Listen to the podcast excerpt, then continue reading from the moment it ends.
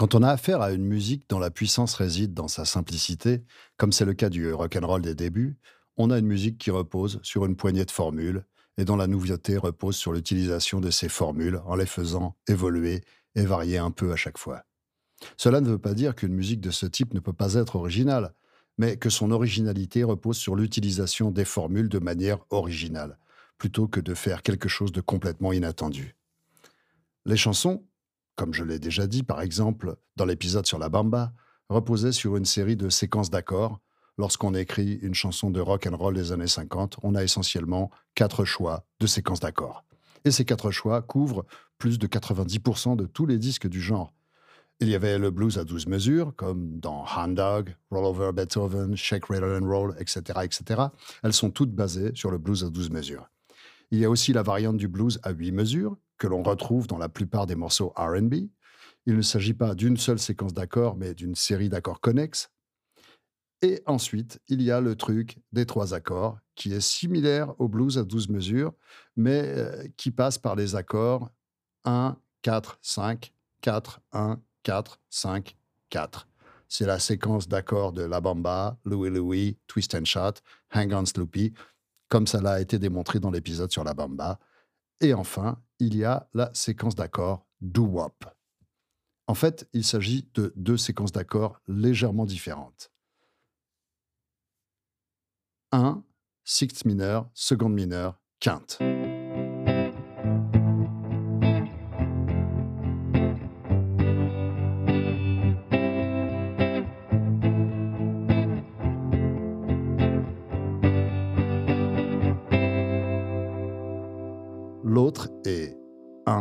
Sixte mineur, sixième, quarte, quinte.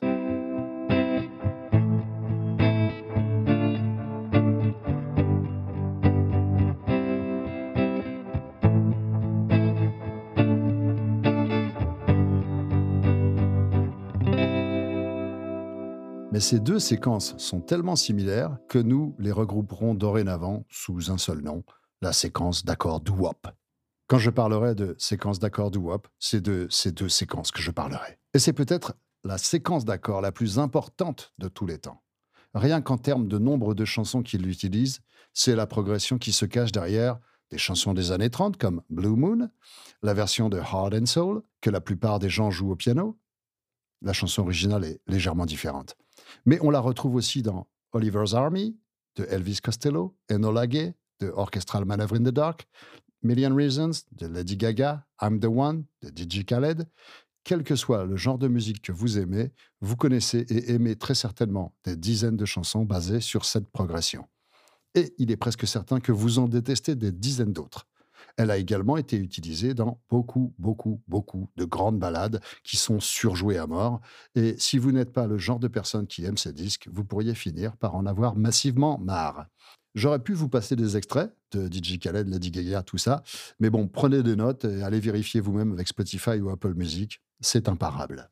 Bien qu'elle ait été utilisée dans presque tous les genres de musique, la raison pour laquelle nous appelons cette progression la progression d'accords doo-wop, c'est qu'elle est à l'origine de presque toutes les chansons doo-wop des années 50 et du début des années 60.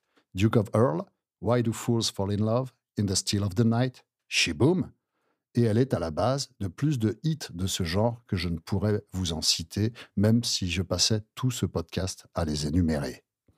Et aujourd'hui, nous allons parler d'une chanson qui a fait de cette séquence un standard du doo-wop, imité par tout le monde, et qui a réussi à devenir un énorme succès, bien qu'elle ne contienne presque rien d'original. Les Penguins étaient un groupe vocal, un bird group, qui s'est formé dans le déluge des groupes vocaux de Los Angeles des années 50 dans le quartier de Central Avenue.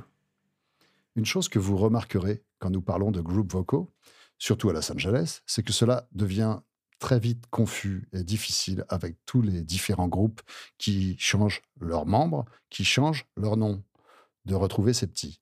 Ainsi, pour plus de clarté, les Hollywood Flames avec Bobby Bird étaient différents des Famous Flames qui comprenaient également Bobby Bird qui n'était pas le même Bobby Bird que celui qui était dans les Hollywood Flames. C'est clair? Et quand nous parlons de Bird Group, nous parlons de groupes nommés d'après des noms d'oiseaux, pas du groupe des Bobby Bird. Et les deux membres des Hollywood Flames qui était auparavant dans un bird group appelé les Flamingos, n'était pas dans le bird group appelé les Flamingos, dont les gens parlent normalement quand ils parlent des Flamingos. Ils étaient dans un autre groupe appelé les Flamingos, qui est devenu par la suite les Platters. Vous avez compris? Je vous laisse prendre un doliprane et on reprend. Je suis vraiment désolé. Je vais maintenant essayer de vous faire découvrir lentement, clairement, l'histoire alambiquée des Penguins d'une manière qui, je l'espère, aura un sens pour vous. Et si ce n'est pas le cas, rappelez-vous non pas ce que je viens de dire, mais combien c'était compliqué et difficile à suivre. Même les sources que je consulte pour cet article, écrites par des experts qui ont passé des décennies à essayer de savoir qui était dans quel groupe, eh ces sources admettent souvent être incertaines de leurs propos. Les groupes vocaux de la côte ouest des États-Unis étaient beaucoup plus instables que ceux de la côte est et les membres pouvaient changer d'un jour à l'autre, parfois d'une heure à l'autre. Nous allons commencer par les Hollywood Flames. Les Hollywood Flames se sont initialement formés vers 1948, lors d'un concours de talent. Les Talent Contests ont été des incubateurs incroyables de talents musicaux noirs dans les années 50. Dans ce cas particulier, ils ont tous assisté séparément à un concours de talent au Largo Theatre de Los Angeles, où tellement de chanteurs différents s'étaient présentés qu'au lieu de les faire passer tous un à un séparément, le propriétaire du théâtre a dit Ok, on n'a pas le temps, vous vous mettez en groupe et on va faire des groupes vocaux. Peu de temps après leur formation, les Hollywood Flames ont commencé à se produire au Burrell House Club, propriété de Johnny Otis, et ont commencé à enregistrer sous une variété de noms différents. Leur premier disque, intitulé The Flames, est sorti en 1950.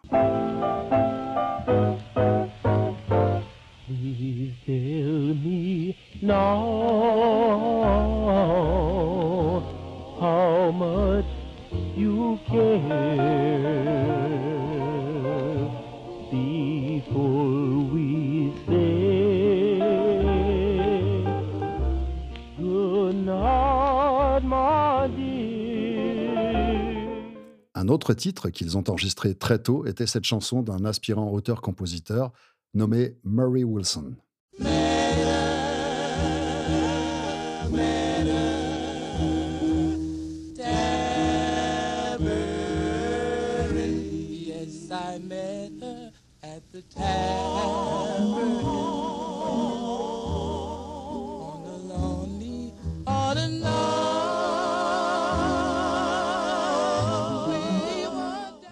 Wilson, le type qui a écrit cette chanson, n'aura jamais beaucoup de succès en tant qu'auteur-compositeur.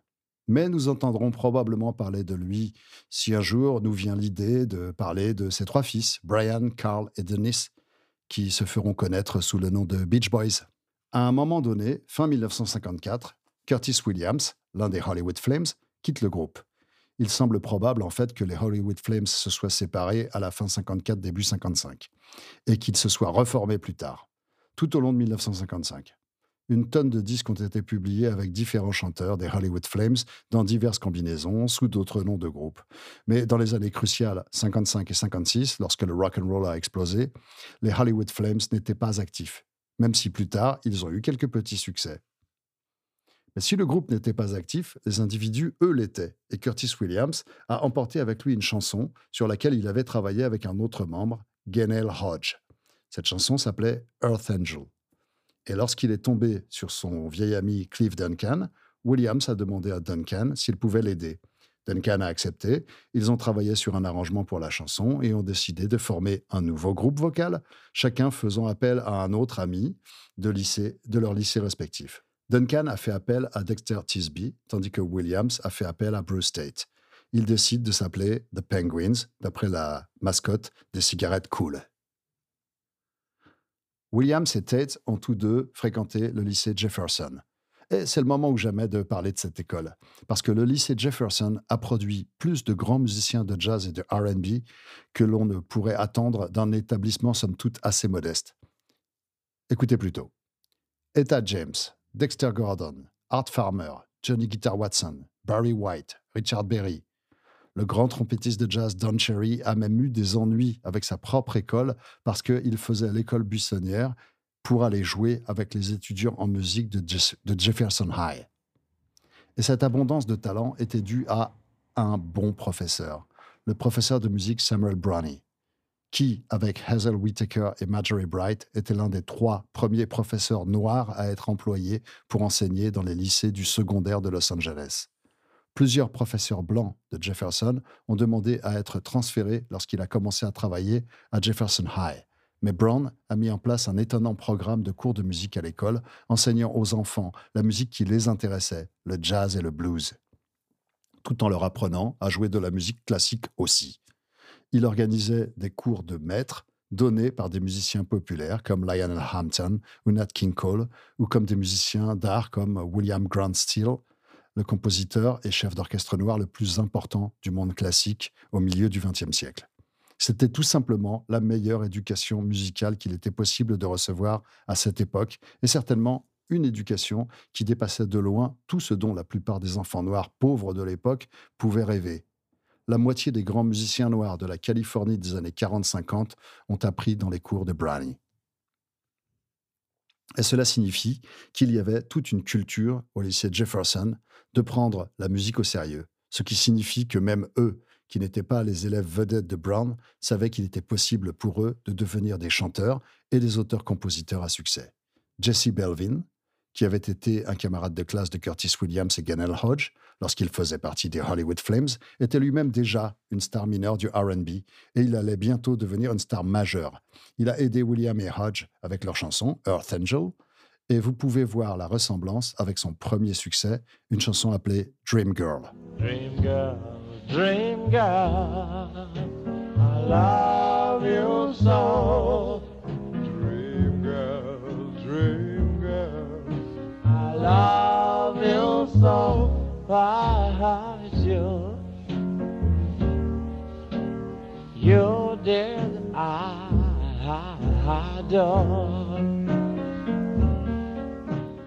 Notez à quel point cette ligne mélodique ressemble à ce passage de Earth Angel.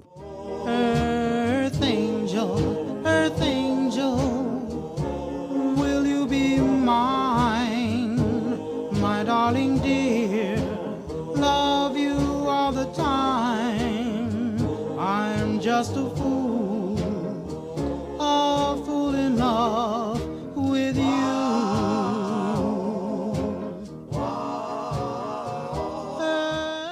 Mais ce n'est pas la seule partie de Earth Angel qui a été empruntée. Il y a la ligne Will You Be Mine, qui avait été le titre d'un disque à succès des Swallows. Will you be mine?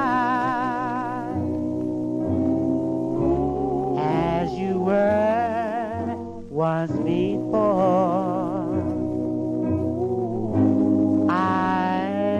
Always been the same. So, my darling, who's to blame? Et il y a aussi cette chanson des Hollywood Flames, enregistrée lorsque Williams était encore dans le groupe avec Hodge. I Know.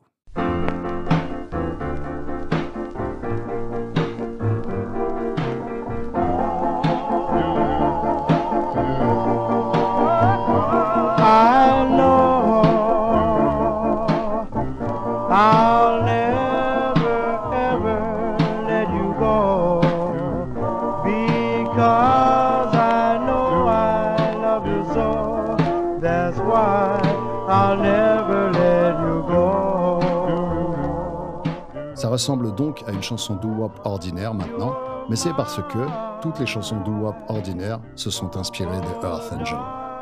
Elle n'est pas ordinaire quand les Hollywood Flames l'ont enregistrée. Et finalement, les Hollywood Flames ont, quelque temps auparavant, été invités à enregistrer une démo pour un auteur-compositeur local, Jesse May Robinson. Cette chanson, I Went to Your Wedding, est devenue plus tard un succès pour la chanteuse de country Patti Page. Écoutez la partie centrale de la chanson. You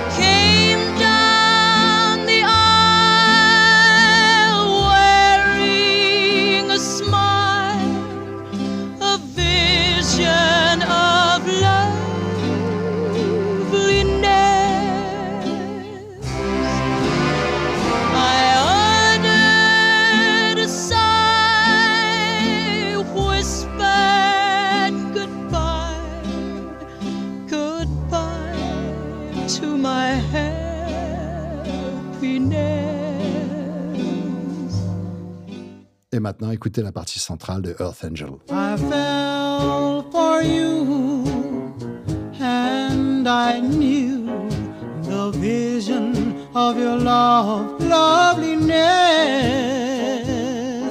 I hoped and I prayed that someday I'll be the vision of your hap- happiness.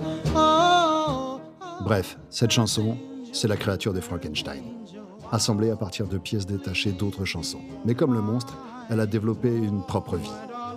Et l'étincelle qui lui a donné vie est venue de Tootsy Williams. Tootsy Williams, propriétaire de Dootown Records, était un ancien musicien qui avait joué de la trompette dans des groupes de jazz et de RB pendant plusieurs années avant de se rendre compte qu'il pouvait gagner plus d'argent en sortant les disques des autres artistes.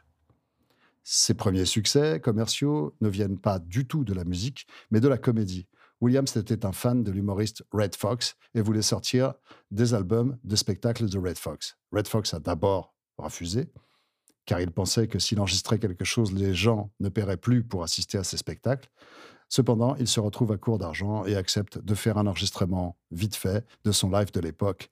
Laugh Off Party est devenu un succès massif et a plus ou moins lancé la tendance des albums de comédie. Williams n'était cependant pas à l'origine un propriétaire de maison de disques. Il était en fait un peu comme Sam Phillips, quelqu'un qui fournissait des services d'enregistrement. Mais ces enregistrements étaient des démos d'auteurs-compositeurs et donc destinés à des professionnels, contrairement aux amateurs que Phillips lui enregistrait. Les Penguins ont enregistré certaines de ces démos pour lui, interprétant les chansons pour les auteurs-compositeurs qui ne pouvaient pas les chanter eux-mêmes. Comme il l'a dit, j'ai demandé aux Penguins de faire quelques voix et ils m'ont supplié S'il te plaît, s'il te plaît, enregistre-nous pour que nous puissions sortir un album et partir sur la route et devenir célèbres. Ils n'arrêtaient pas de m'embêter jusqu'à ce que je dise Ok, voyons ce que vous avez dans le ventre. Leur premier single, crédité au nom de The Dootsy Williams Orchestra with Vocal by the Penguins, ne comportait même pas les Penguins sur l'autre face. La chanson elle-même, There Ain't No News Today, n'était pas très originale pour le groupe et elle ressemblait étrangement à des disques comme Who Threw the Whiskey in the Well de Wynanie Harris.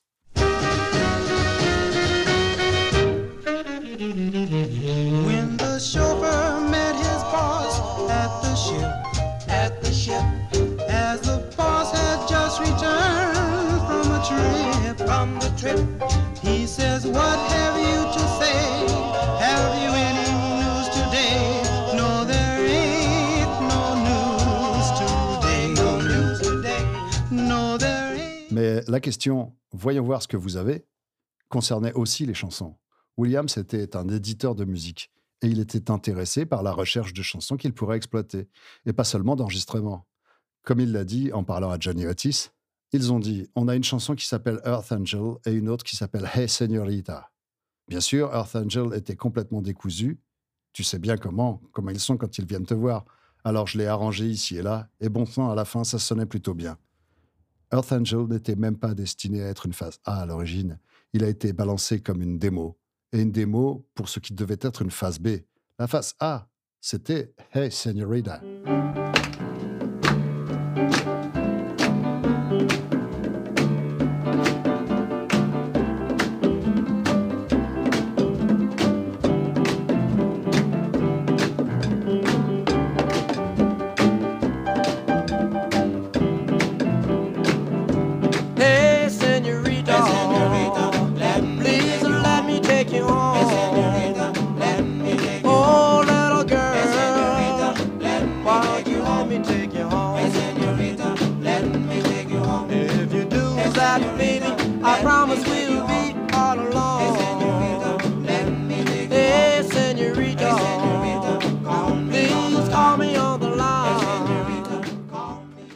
En fait, les deux morceaux ne devaient être que des démos et non des enregistrements définitifs.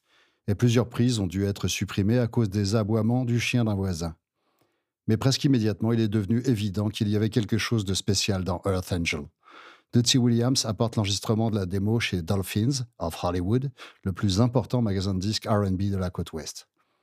Pour rappel, Dolphins, en plus d'être un magasin de disques et le siège d'une maison de disques, diffusait également des émissions de radio RB depuis le magasin.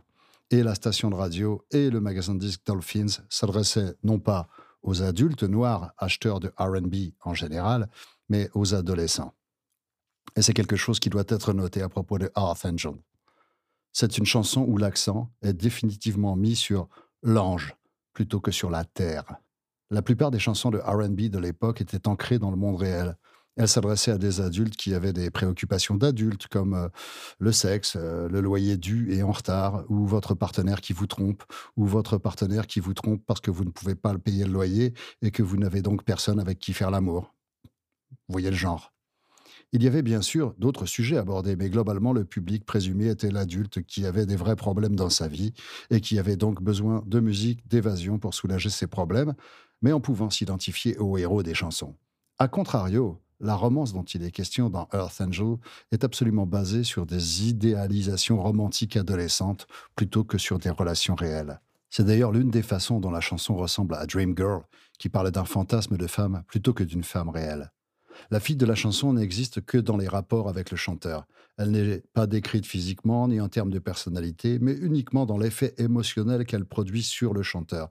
Et cela fonctionne parfaitement pour ce type de chanson, car cela permet à l'auditeur de projeter la chanson sur son propre béguin sans avoir à gérer les différences de détails gênantes. Euh, elle a les cheveux frisés, la mienne a les cheveux raides, etc., etc. Pour comprendre mieux le songwriting flou, vous pouvez revenir et écouter l'épisode sur Hotel California qui était dans la saison 1. Et comme la chanson parle de la nostalgie de quelqu'un, plutôt que d'être en relation avec quelqu'un, il est probable que beaucoup d'adolescents ont été touchés par la chanson parce qu'ils avaient tous un béguin pour quelqu'un qui ne les reconnaissait pas, ou alors ils avaient eu un béguin pour quelqu'un qui les avait laissés. Le DJ qui était à l'antenne lorsque Dootsy Williams est apparu était Dick Huggy Boy Hug, probablement le DJ le plus populaire de la station. Huggy Boy a joué Earth Angel et Hey Senorita, et les demandes ont commencé à pleuvoir pour les chansons presque immédiatement. Williams n'a pas voulu perdre de temps à réenregistrer la chanson alors qu'elle avait si bien marché et a publié le disque en l'état.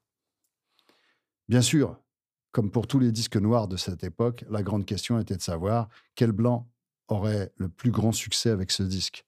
Georgia Gibbs s'en sortirait-elle avec une reprise blanche fade ou serait-ce Pat Boone? Il s'avère que, encore une fois, ce sont les Crookeds qui ont atteint la première place du hit parade avec leur propre version. Après Shaboom, les Crookeds ont brièvement essayé de revenir à l'harmonie barbershop avec une version de The Whiff and Poof Song, mais comme cela n'a rien donné, ils ont successivement sorti des reprises à succès, fade, d'abord de Earth Angel, puis de Kokomo, qui les ont propulsés au sommet des charts au détriment des originaux noirs.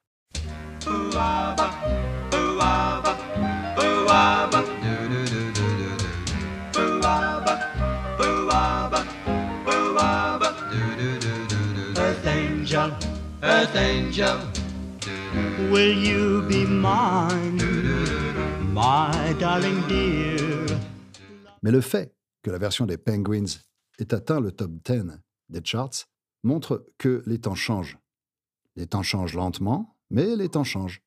La pratique des artistes blancs qui reprennent les chansons des artistes noirs va se poursuivre pendant un certain temps, mais au bout de quelques années, elle aura plus ou moins disparu pour revenir sous une nouvelle forme dans les années 60. Les Penguins ont enregistré un autre single, Hockey Hook.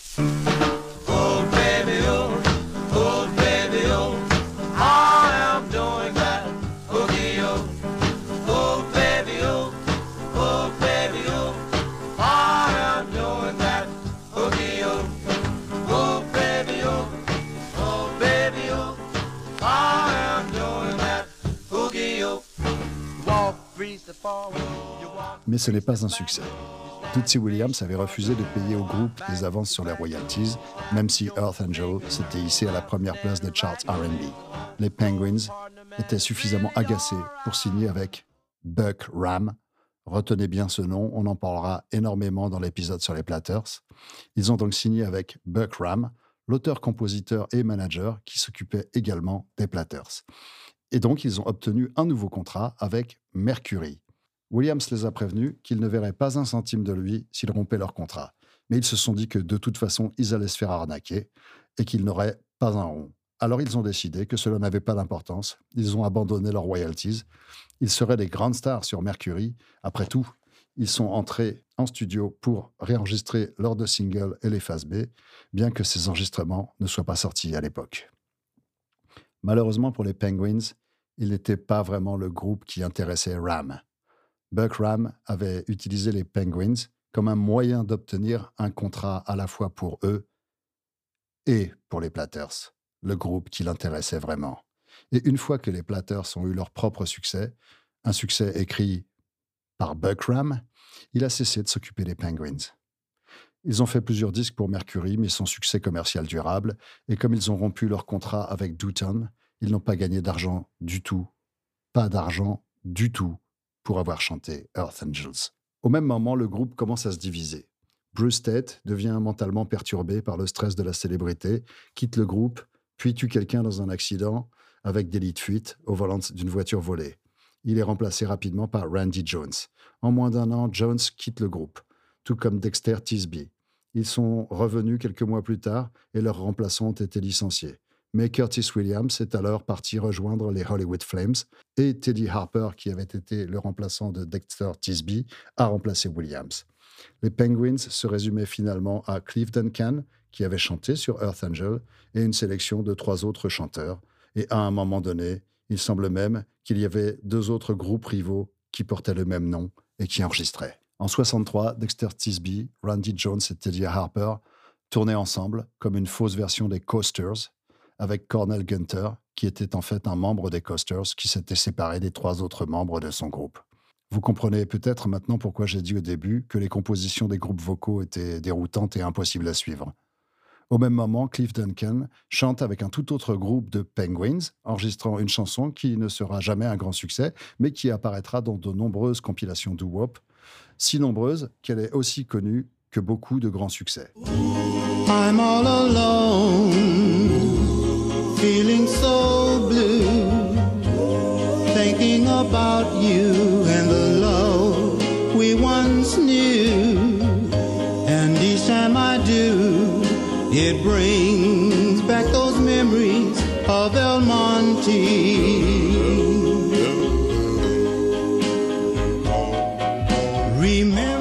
Il est fascinant d'écouter cette chanson et de réaliser qu'au tout début des années 60, avant l'invasion britannique, les époques du doo-wop et du rock and roll faisaient déjà l'objet de disques nostalgiques. Non seulement la pop se consume elle-même, mais elle le fait presque depuis sa création. On a déjà parlé du co-auteur de cette chanson, Frank Zappa, dans l'épisode 6 de la saison 2. Et pendant ce temps, il y avait des procès à gérer. Earth Angel était à l'origine crédité à Curtis Williams et Gennell Hodge, mais ils avaient été aidés au début de l'écriture par Jesse Belvin. Puis Cliff Duncan avait ajusté la mélodie et Dootsy Williams prétendait avoir fait les arrangements. Belvin avait été appelé sous les drapeaux au moment de la sortie de Earth Angel, et lorsqu'il est revenu à la vie civile, il était fauché. Dootsy Williams, qui semble toujours lui en vouloir d'avoir rompu le contrat des Penguins, l'a persuadé d'intenter un procès pour les droits d'auteur de la chanson. Belvin a obtenu le crédit exclusif à l'issue du procès, puis a cédé, bien sûr, ce crédit exclusif à Dootsy Williams, de sorte que, selon le site de Marv Goldberg, pendant un certain temps, Dootsy Williams a été crédité comme l'unique auteur de la chanson. Heureusement, pour une fois, cette injustice a fini par être réparée. De nos jours, heureusement, les crédits d'écriture sont répartis entre Curtis Williams, Jesse Belville et Gunnell Hodge. Et en 2013, Hodge, le dernier co-auteur survivant de la chanson, a reçu un prix du BMI pour la chanson ayant été jouée à la radio un million de fois. Et Hodge et les successions de ses co-auteurs reçoivent des redevances pour sa popularité persistante. Curtis Williams et Bruce Tate sont tous les deux morts dans les années 70. Jesse Belvin est mort beaucoup plus tôt que cela, mais son histoire est pour un autre podcast. Dexter Tisby semble être encore en vie, tout comme Gennell Hodge.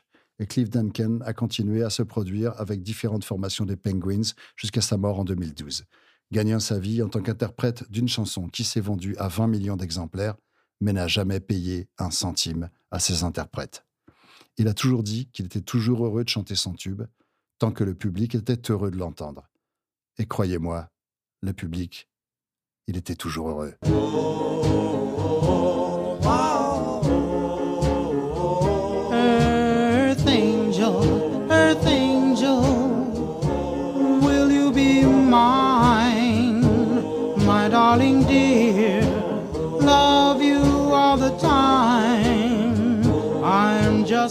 De bas de page.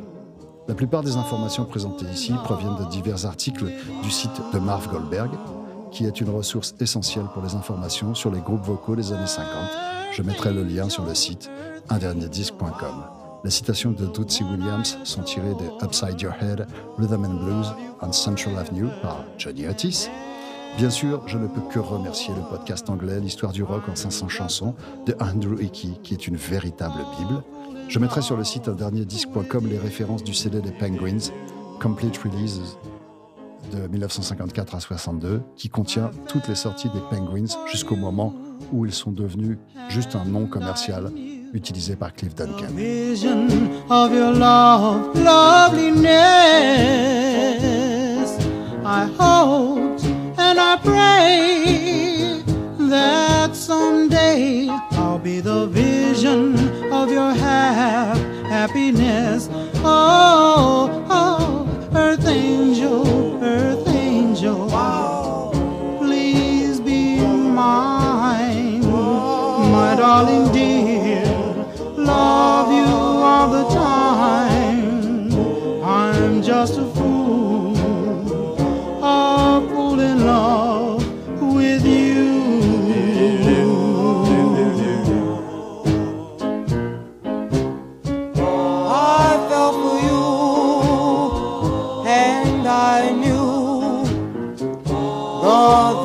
of your lovingness. I hope and pray that someday that I